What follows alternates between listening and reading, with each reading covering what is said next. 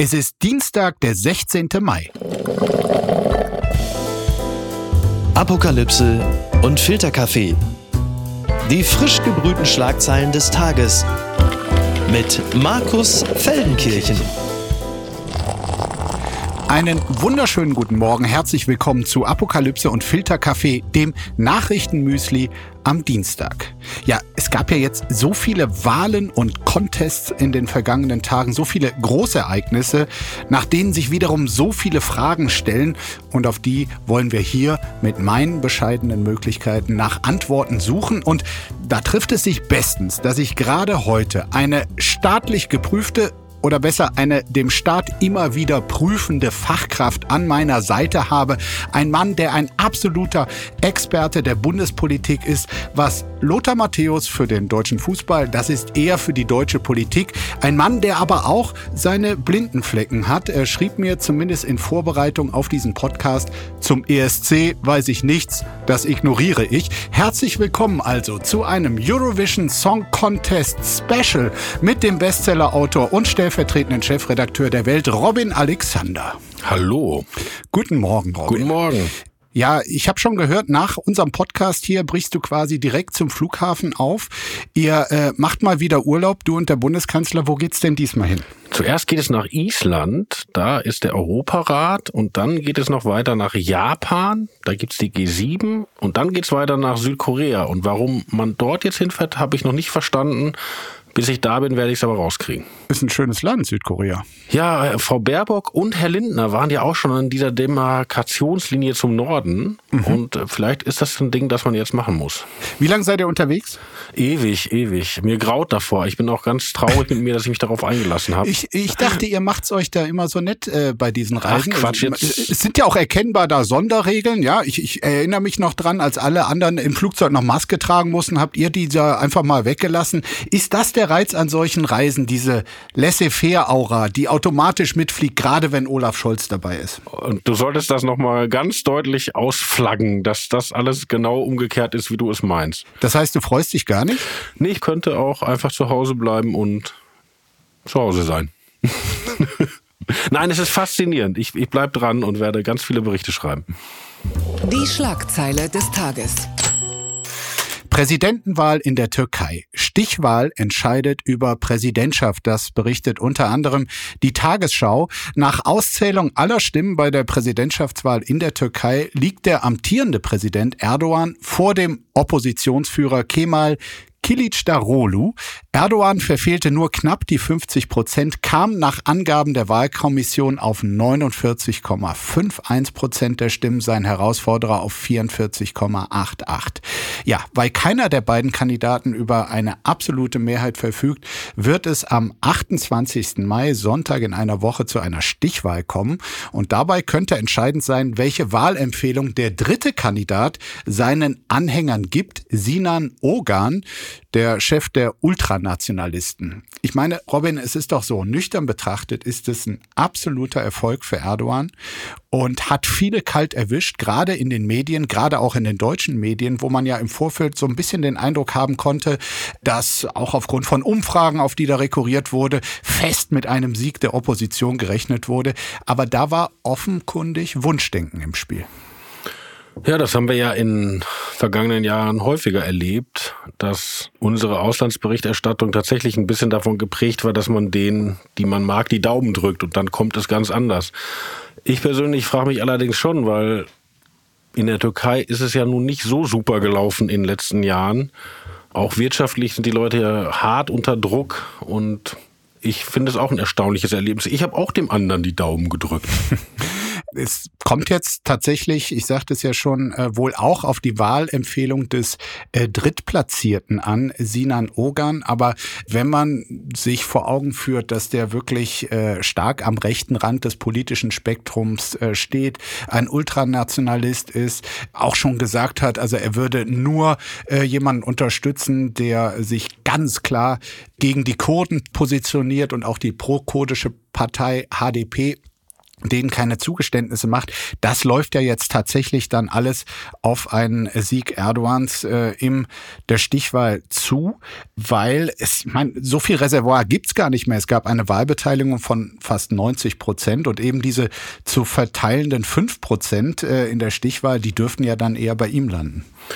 Was ich erstaunlich finde, weil wir beide verstehen ja in Wirklichkeit gar nichts von der Türkei, wenn wir mal ehrlich sind, ist, dass der Gegenspieler von Erdogan ein Mann war, der noch fünf Jahre älter war als er. Und das erinnert ja wirklich sehr stark an die USA. Also in oh, dem ja. Versuch, diesen Trump wegzukriegen, sucht man dann jemanden, auf den sich alle einigen können. Und der ist aber schon so alt, dass er eigentlich schon im Ruhestand wäre. Und das scheint mir so ein ganz seltsames Zeichen unserer Zeit zu sein, dass das Vernünftige oft sehr, sehr alt daherkommt. Richtig schockierend für viele ist ja das Wahlverhalten der türkischstämmigen Menschen in Deutschland. Immerhin 730.000 haben ihre Stimme tatsächlich auch abgegeben.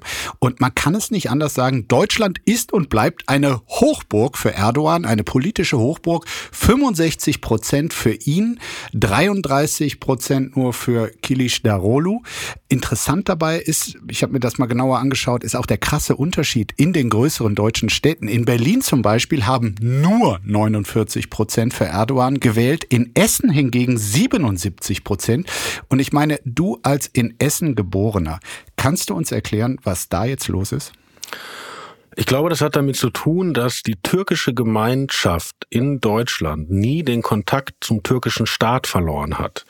Also fromme Muslime, die in die Moschee gehen und es, wenn sie es Türken sind, gehen ja in eine Moschee, die von der Gruppe DITIB gemacht wird. Mhm. Und die wiederum hängen direkt an einem Organ des türkischen Staates, dem sogenannten Religionsamt. Und die Ironie ist, dass als das mal alles eingetütet wurde und in der Türkei noch die Laizisten regierten, also die, denen wir jetzt wieder vergeblich die Daumen gedrückt haben, war das sozusagen eine Agentur, um die Religion ein bisschen zu kontrollieren. Und darum waren die deutschen Behörden ganz froh, dass der türkische Staat auch auf seine Auslandstürken ein bisschen guckt.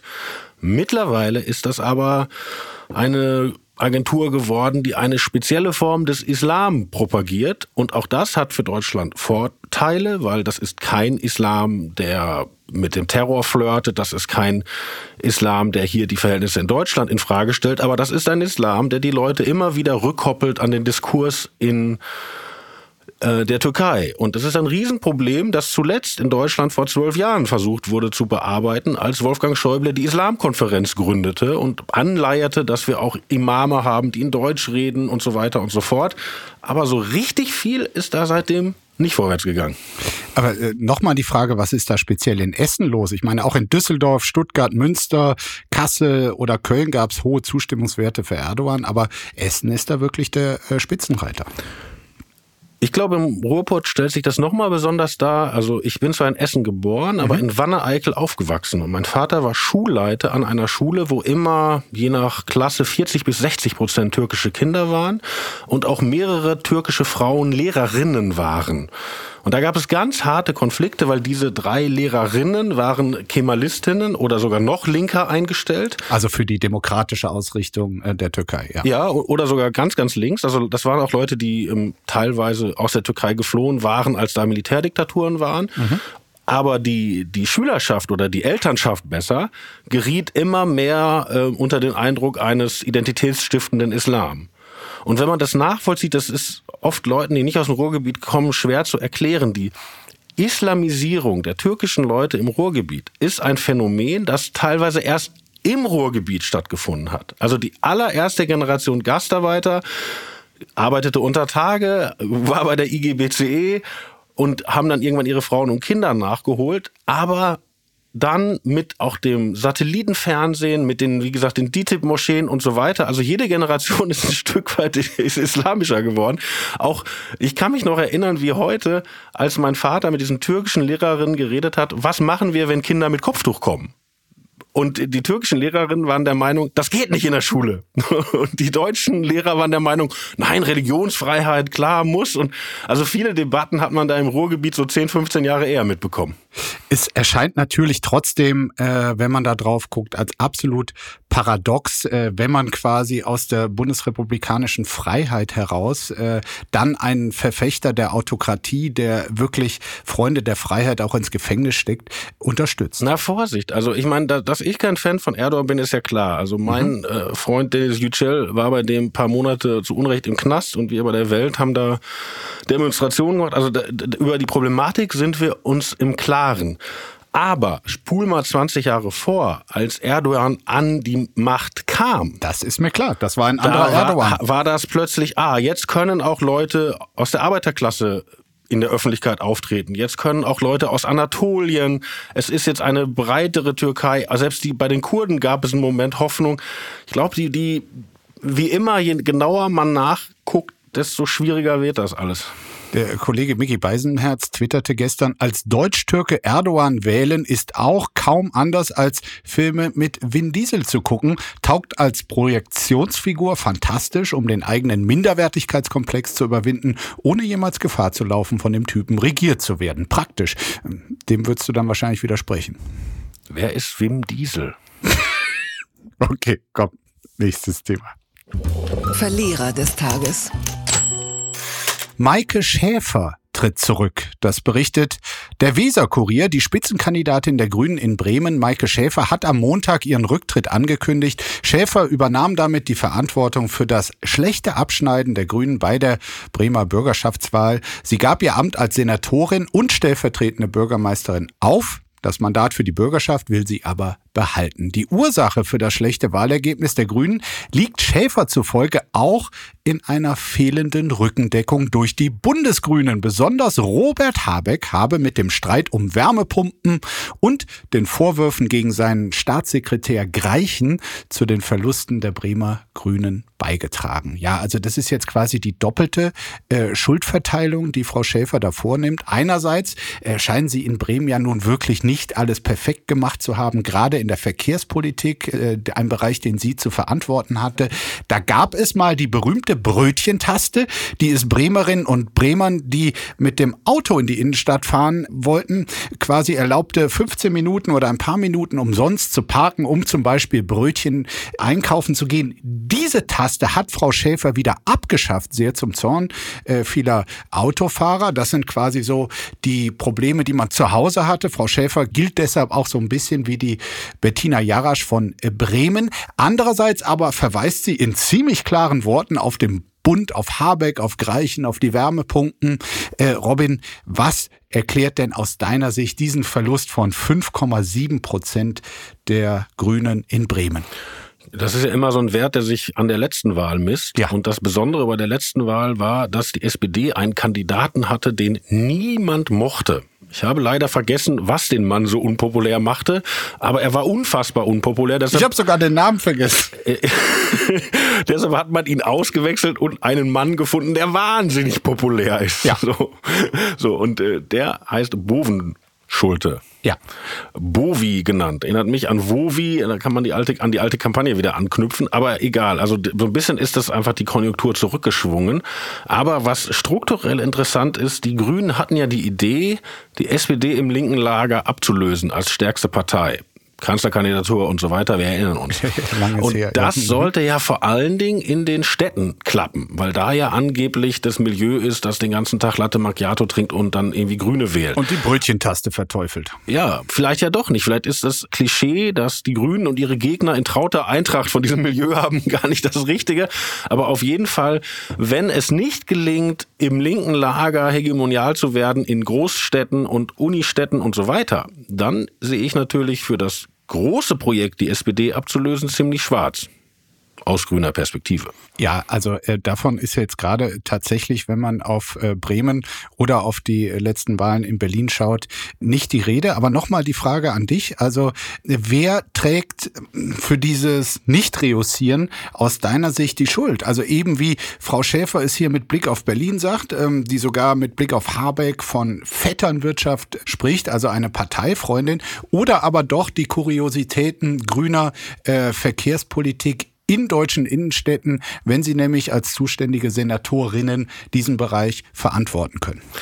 Irgendwas gibt es bei den Grünen, was vor solchen Wahlen aussetzt. Also das hat etwas von Autodestruktion, weil in Berlin haben wir das doch erlebt. Also die da Leute, ging es um, vor allem um die verkehrsberuhigte ja, genau. Friedrichstraße. Da, da nimmt man eine Straße, die ehrlich gesagt jetzt unter uns immer schon hässlich war und wo irgendwie überteuerte Juweliere sind und so ein Zeug und stellt da so Holzmöbel und hat einen riesen Kulturkampf es wäre doch viel besser gewesen, oder es ist ja auch gemacht worden, zum Beispiel Straßenverkehrs zu beruhigen, die zu Schulen führen.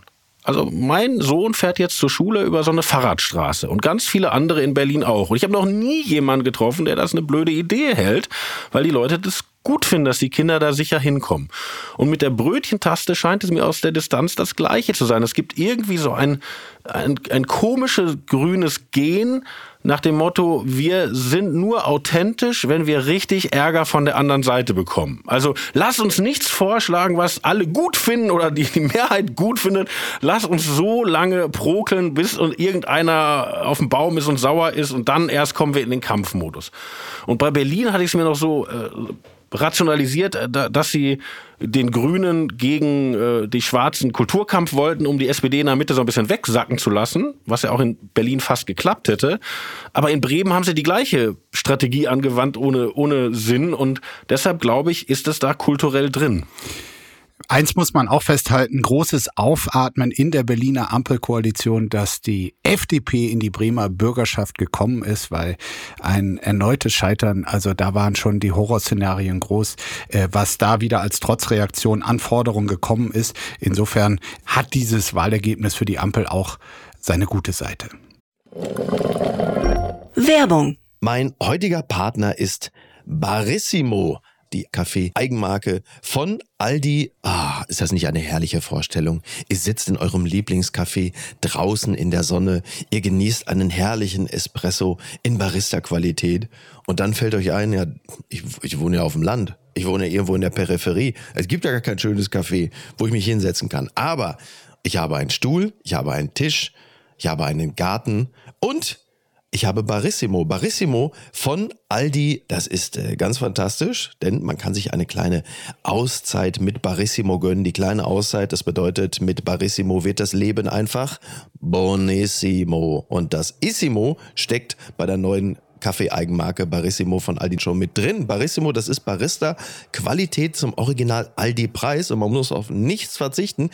Denn man kann sich seinen Daily Coffee in Barista-Qualität jeden Tag leisten und natürlich auch genießen. Es gibt ganze Bohnen, Kaffeepads, Kaffeepulver für die Maschine und Kaffeekapseln, quasi alles, was das Herz begehrt und für jeden Geschmack ist etwas dabei. Ah, fantastisch und schöner Espresso Macchiato, das wäre doch jetzt genau das Richtige. Ne? Also mach dein Leben Barissimo exklusiv bei Aldi. Alle Infos zur Eigenmarke von Aldi findest du auf aldi-nord.de slash Barissimo oder auf aldi-onlineshop.de, aber natürlich auch wie immer in den Show Notes. Und es tut mir wirklich leid, ich habe keine Zeit mehr. Ich muss mir jetzt erstmal einen Kaffee machen. Das jüngste Wunder des Robert Habeck. Ja, er wird sich vermutlich tatsächlich sehr wundern. Robert Habeck, Frust wegen Habeck. Kaffee auf Rügen ändert den Namen. Das berichtet T-Online. Das Café Habeck in Göhren auf Rügen wird ab Anfang Juni einen anderen Namen tragen, weil die Besitzerin des Cafés sich so sehr über das von der Bundesregierung geplante LNG-Terminal vor Rügen und dessen Auswirkungen auf Natur und Tourismus ärgert, soll ihr Café nicht mehr an den Bundeswirtschaftsminister erinnern. Vanessa Wellbrock hatte den Namen des Bistros von den Vorbesitzern übernommen. In Zukunft wird es stattdessen Wellbrocks heißen. Ja, die zwei großen Fragen, die sich da für mich anschließen, sind, wann folgt Butter Lindner beziehungsweise Patrick Lindner und ist das nicht ein bisschen übertrieben? Ich meine, das schöne Kaffee Habeck. Interessant war ja, dass der Scholz und der Habeck da echt hingefahren sind. Also da gab es ja in, in Rügen diese große Protestwelle gegen dieses LNG-Terminal. Und die beiden sind da hingefahren und haben sich mit den Landräten und den Leuten von der Umwelthilfe und den Bundestagsabgeordneten und ein paar anderen richtig hingesetzt und sind nicht eingeknickt. Und das ist wirklich was Neues, weil bisher knicken deutsche Politiker ja immer ein. Also ich erinnere daran, ich glaube, es brauchte zwölf Leute in Bayern, die gegen Stromleitung unterschrieben haben, als Horst Seehofer sagte, dann verbuddeln wir alles und ihr werdet nie was davon sehen und es kommt alles unterirdisch, auch wenn es zehnmal so teuer wird. Oder deshalb haben wir ja zum Beispiel auch kein Fracking, weil jeder Landespolitiker sagt, um Gottes Willen, das, das können wir nicht machen. Also diese Kultur, irgendwer beschwert sich schon und dann wird ganz schnell eingeknickt, die ja gelebte Staatspraxis war. Übrigens völlig egal, ob das äh, Gas oder Windrad oder Öko oder nicht Öko ist. Äh, die sind Scholz und Habeck da erste Mal angegangen. Fand ich ja gut, aber die, die, die Auswirkung äh, hat jetzt Habeck mal wieder. Ja. Ich meine, nach denselben Maßstäben müsste das Café Scholz in Regenburg äh, auch längst umbenannt worden sein. Frau Wellbrock äh, vom bisherigen Café Habeck sagt halt, es ist nicht nachvollziehbar. Die Natur muss erhalten bleiben. Die Insel lebt vom Tourismus und dann macht man sowas. Also zum Hintergrund, äh, es wird hier der schon äh, vorhandene Hafen von Mukran im Osten der Insel äh, genutzt. Da sollen künftig zwei Spezialschiffe zur um Umwandlung und Einspeisung von Flüssig-Erdgas stationiert werden. Von dort soll dann eine 50 Kilometer lange Pipeline nach Lubmin äh, das Ganze anbinden, wo schon bisher die deutsch-russischen Pipelines Nord Stream 1 und 2 äh, ankamen und äh, von wo es dann mehrere Leitungen zur Weiterverteilung gibt. Ich meine, wenn du dort tatsächlich auf Rügen bist, dein Café hast, auf Tourismus sitzt, der Ärger ist ja schon nachvollziehbar. Na gut, aber ich meine, wir sind gegen Wärmepumpen, wir sind gegen LNG-Gas, Leitung. Also es, es, es, du bist dagegen. Ich bin gar nicht. Von mir aus kannst, kannst du alle. Nein, das ist, glaube ich, auch etwas, was ein Vorschein ist für gesellschaftliche Kämpfe, die noch kommen. Diese Idee, die vielleicht auch im grünen Milieu verbreitet ist, aber auch weit darüber hinaus, diese Energiewende würde sonst zurück zu Mutter Erde und es würde wieder so ein bisschen wie das Auenland aussehen. Das ist das Gegenteil. Also die Energiewende, wie die jetzt geplant ist, ist ein Ausrollen gigantischer Infrastruktur. Also es wird nicht weniger technisch, sondern mehr technisch. Mhm. Es wird mehr gebaut, es wird mehr im Weg stehen, es wird mehr Stahl zu, zu sein. So. Und ich glaube, das steht in einem gewissen Konflikt zu den Erwartungen eines Teils des Publikums. Vielleicht hätte Frau Wellbrock auch einfach äh, quasi ins Café Habeck zum Vermittlungsgipfel einladen äh, können. Vielleicht wäre dann auch das Namensproblem. Ja, aber unterschätzt das nicht. Also ich meine, nachdem die da ihren Aufstand gemacht haben auf Rügen, ist ja RWE sofort eingeknickt. Also RWE hat gesagt, ich hab, wir haben mit dem Projekt nichts mehr zu tun, das kann jetzt jemand anders machen. Bloß kein zweites Lützerath. ja? Also die viel beschworene, böse fossile Industrie hat sofort einen Rückzieher gemacht und die demokratisch gewählten Politiker haben gesagt, nein, das brauchen wir, damit unsere tschechischen Freunde zum Beispiel im Winter nicht im Kalten sitzen. Ich finde es bemerkenswert. Du hast völlig recht, aber ich merke auch, die Sache, wie das Café heißt, interessiert dich nicht die Bohne. Ich habe völlig recht, aber keine Pointe. Tut mir leid. Unbegrenzte Unmöglichkeiten. Prigoschin machte Ukrainern wohl verräterisches Angebot, das berichtet T-Online. Einem Bericht der Washington Post zufolge hat Jewgeni Prigoschin, der Chef der russischen Söldnergruppe Wagner, im Januar der ukrainischen Führung angeboten, die Koordination russischer Einheiten zu verraten.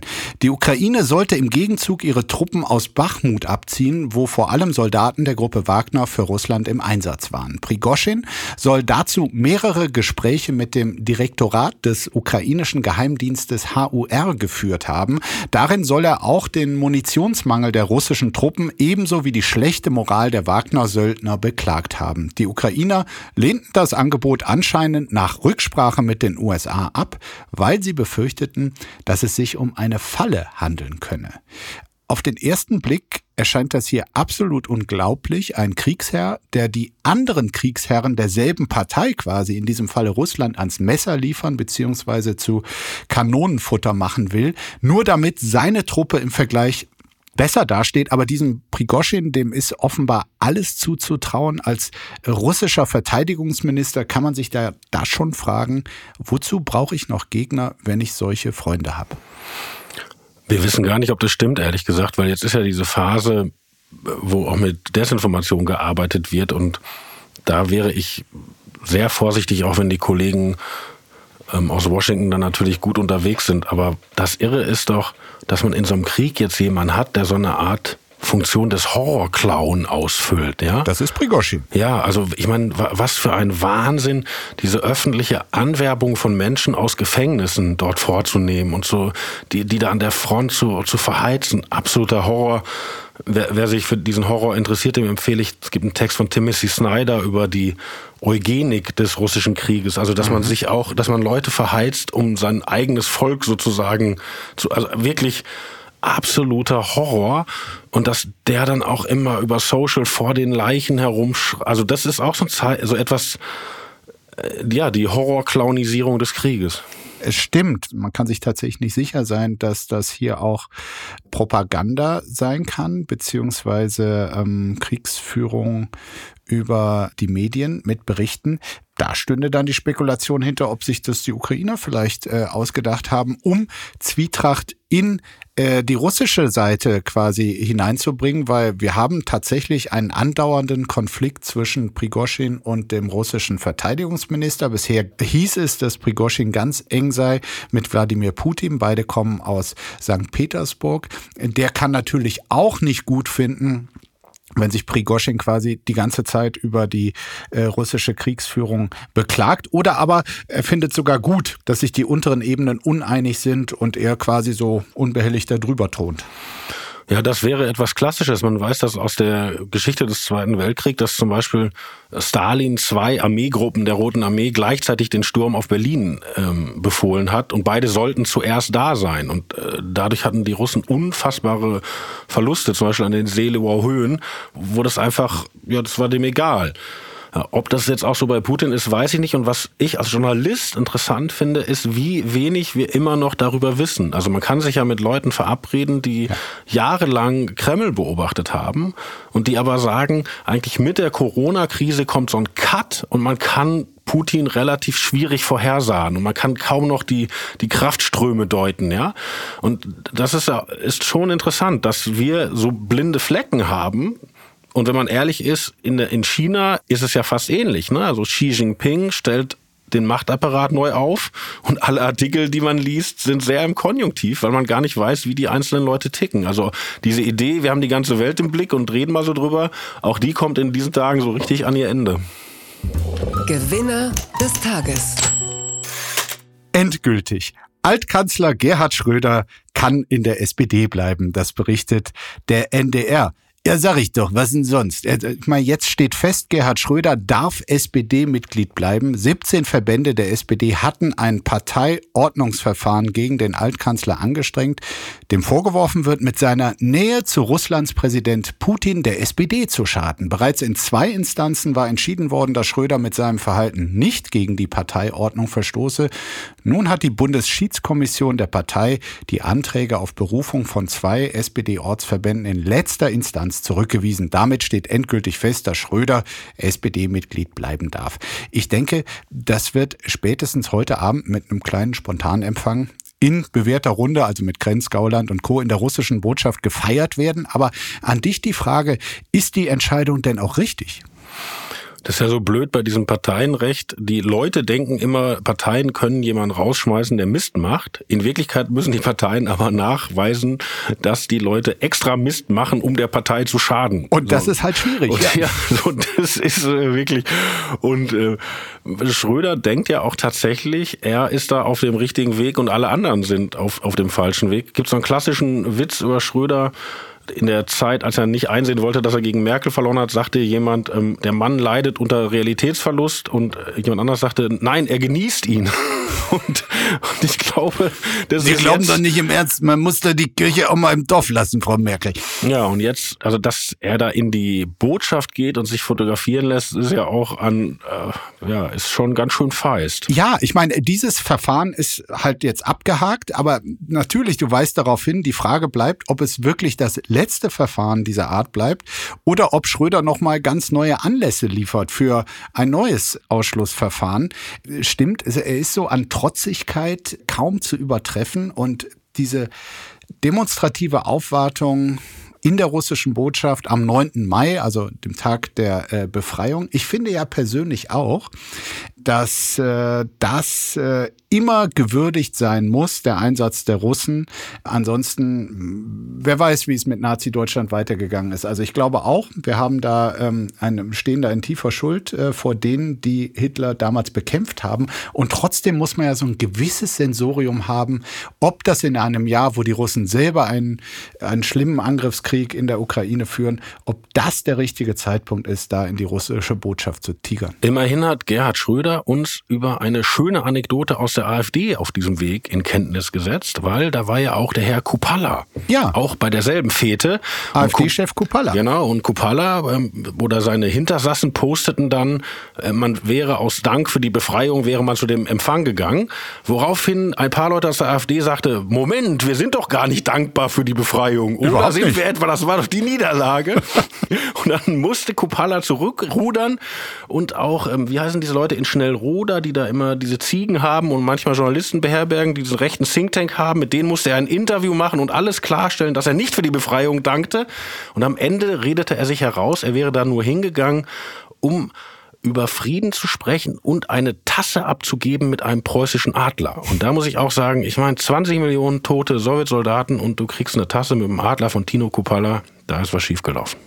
Endgültig zu weit gegangen. Lehrerin zeigt Schülern Disney-Film, Behörden in Florida ermitteln. Das berichtet deine Zeitung Die Welt, Robin. Um ihren Schülern nach einer Prüfung eine Pause zu ermöglichen, hat die Lehrerin einer Schule in Florida ihnen einen Disney-Film mit dem Titel Strange World gezeigt, der eine schwule Liebesgeschichte zwischen zwei Jugendlichen erzählt. Nun ermitteln die Behörden des Bundesstaats gegen die Lehrerin wegen des möglichen Verstoßes gegen das Don't Say Gay Gesetz, das Schulunterricht über sexuelle Identitäten verbietet. Die Mutter einer Schülerin hatte die Lehrerin an die Behörden gemeldet. Die Lehrerin der 10- und 11-jährigen Schüler betonte indes, dass sie den Film nicht wegen der sexuellen Orientierung der Figuren ausgewählt hatte. Sie habe zudem Einverständniserklärungen von den Eltern aller Schüler vorliegen gehabt. Äh, Strange World, der Titel des Films, ist hier durchaus passend für diese Geschichte, zumindest für meinen Geschmack. Aber als jemand, der dem Zeitgeist zumindest nicht bei jedem Thema hinterherhechelt, Robin, was hältst du von diesem Gesetz? Ich mache mir große Sorgen. Erst habe ich bei deinem Kollegen René Pfister gelesen, wie die Vogue-Bewegung in Amerika die Freiheit abschafft. Ich habe jetzt ein bisschen überspitzt und jetzt sieht man, wie die Leute, die sich gegen die Vogue-Bewegung wehren wollen, Bücher verbieten und ähnliche Dinge. Also die Amis äh, sind dabei, sich Hals über Kopf in einen Kulturkampf zu stürzen.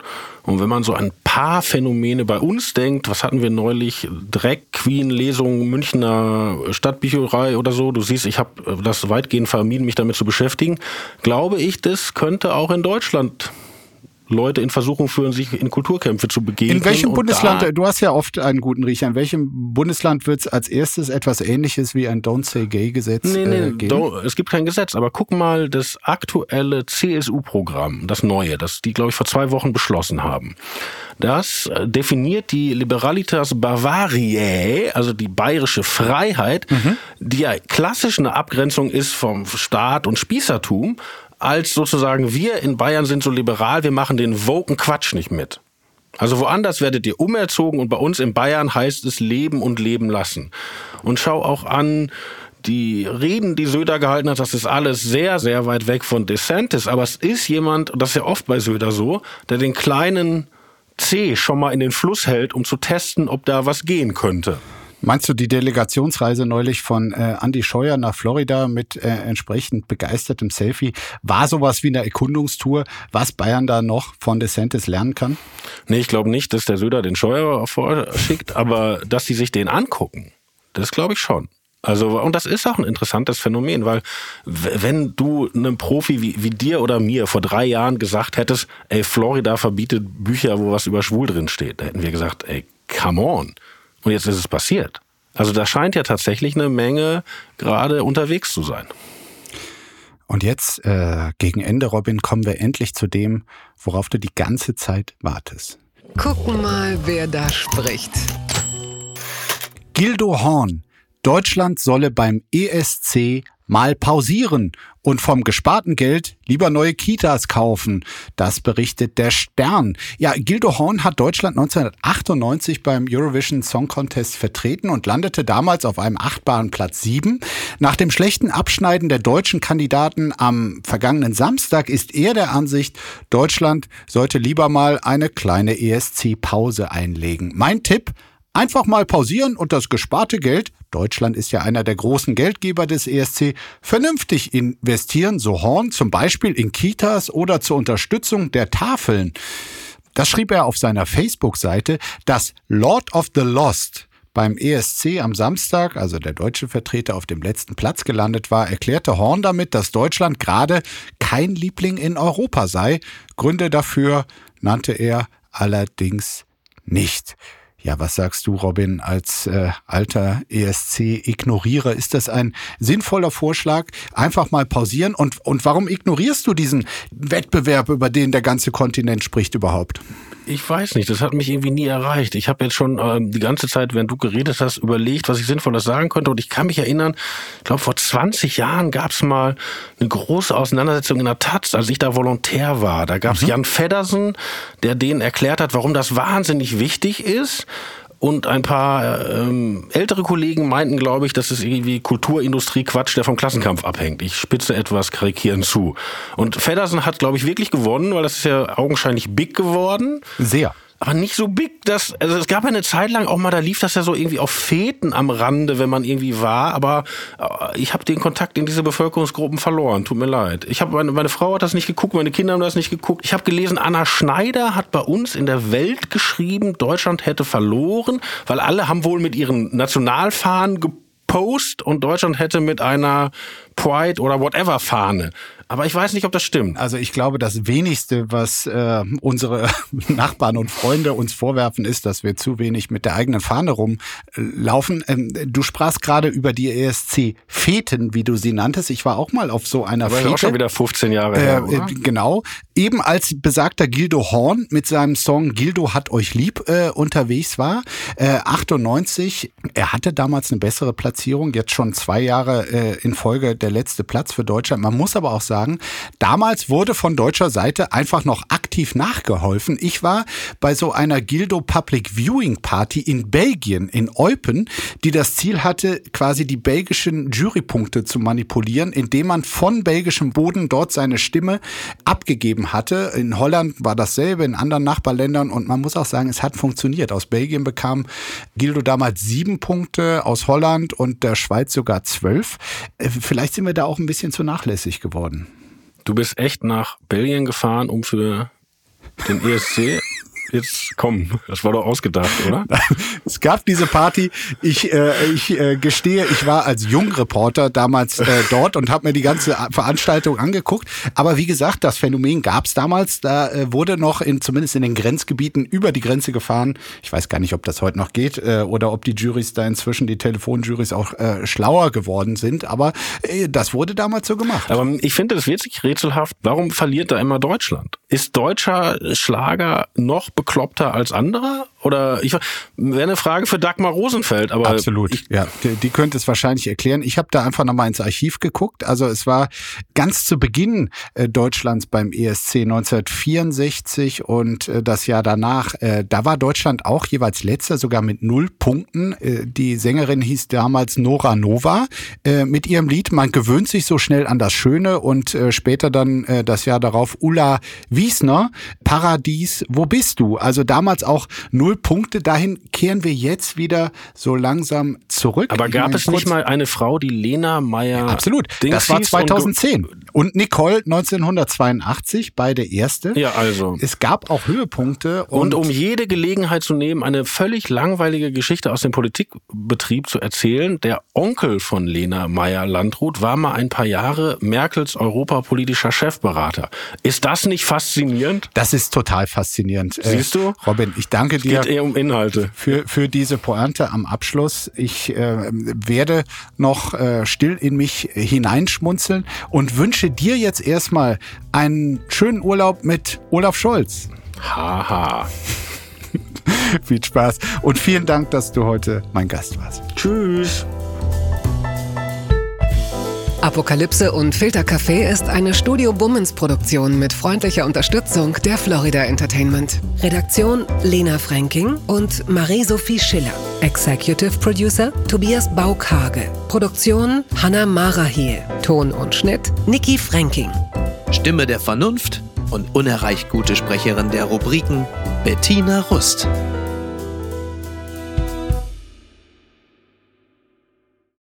Ich dachte ja, wir machen einen Podcast zusammen, Joko, und dann ähm, hängen wir einfach ab, einmal die Woche, unterhalten uns ein bisschen lustige Alltagsbeobachtung, manchmal politisches Ja. Take, dies, das, Feierabend. Was stattdessen passiert, ich muss Sport machen. Schöne Naja. Scheiße. Auf eine gewisse Art und Weise ist es aber auch abhängend. Ne? ja gut, ähm, das ist aber so, so eine Entwicklung, die man natürlich nicht kommen sieht, wenn man einen Podcast beginnt, wo man aber, wenn man einen Podcast hat, wie wir beide, der jeden Donnerstag erscheint, äh, und Sunset Club heißt, sehr dankbar darüber ist, dass zum Beispiel ein Gast wie Kai Pflaume sagt, hast du nicht Bock auf eine Klimmzug-Challenge? Ja, und jetzt mache ich seit zweieinhalb Monaten, trainiere ich Klimmzüge. Bald ist es soweit. Die große Auflösung, habe ich es geschafft, einen Klimmzug zu schaffen. Also habe ich es geschafft, ihn zu schaffen. Und die Laune ist im Keller bei mir, außer natürlich, wenn wir uns unterhalten miteinander. Aber den Rest der Zeit, den ich nicht mit dir Podcast mache, mache ich ja Sport. Ja, äh, schaltet doch einfach ein und hört rein. Wir würden uns sehr freuen. Und wenn es euch nicht gefällt, sagt es bitte keinem.